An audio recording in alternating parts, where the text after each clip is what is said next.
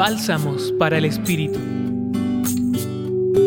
La reflexión de hoy nos la comparte Carla Guerra.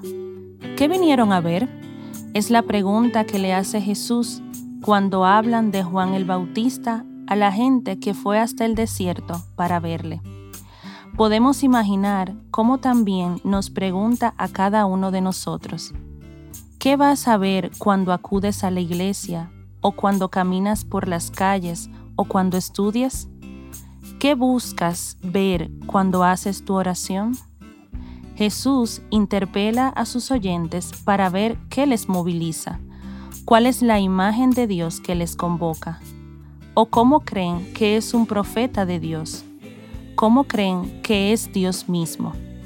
Les pregunta y a la vez les deja claro que el signo de Dios entre ellos no está asociado con un trono elegante, un vestir distinguido, ni tampoco con abundancia desmedida, sino que habita en la vida misma del hombre, en su ritmo cotidiano y a la mano de todos.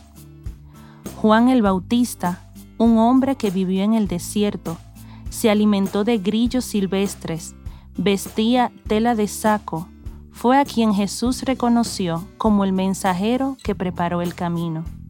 En este día, pregúntate, ¿cómo espero que Dios llegue a mi vida? ¿Lo espero en acontecimientos extraordinarios, en el éxito, en la abundancia? ¿O soy capaz de reconocerle en lo más insignificante?